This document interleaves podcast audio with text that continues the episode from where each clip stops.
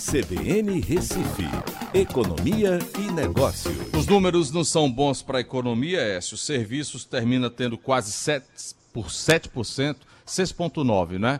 É, é o pior resultado aí, quando marca a série iniciada lá atrás em 2011.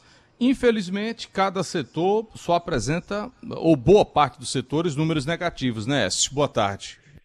Boa tarde, Aldo. Boa tarde, ouvintes da CBN. Isso mesmo, Aldo. A gente teve a divulgação da confirmação do que a gente já esperava. Né? Uh, o setor de serviços caiu 6,9%.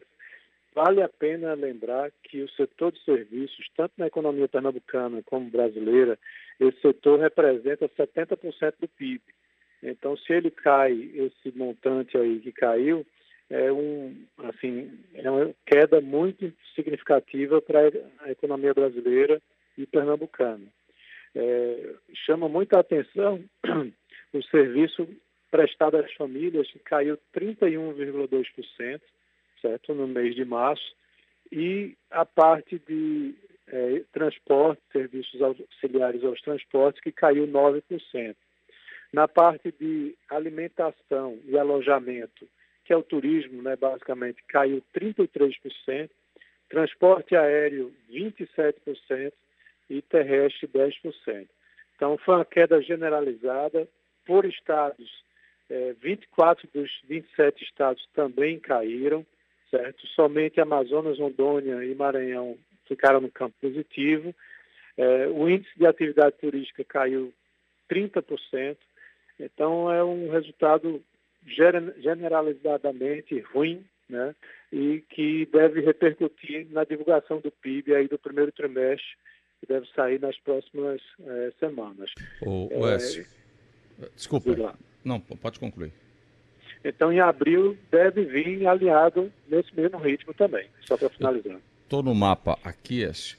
Uh, o dólar está 5,88, quase 5,90, o euro 6,38 e a Bovespa deu uma queda.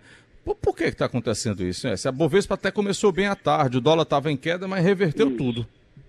É, o dia começou animado, no campo positivo, só que aí aqui no Brasil veio a, o antagonista e outros sites divulgando que o vídeo comprova o que Moro disse.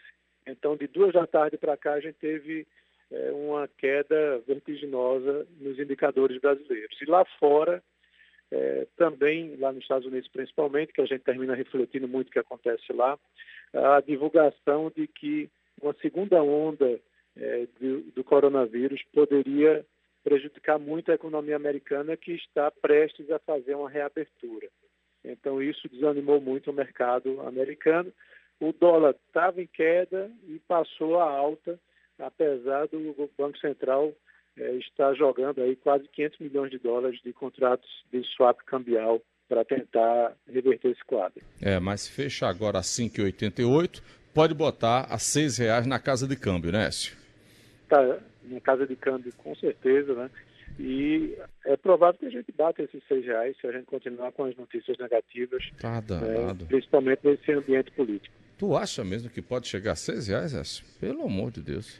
Sim, muito facilmente. Qualquer 1% a mais, a gente está chegando lá. Pelo amor de Deus. Ok. Tá bom, professor Écio. Até amanhã. Um abraço a todos. Até amanhã.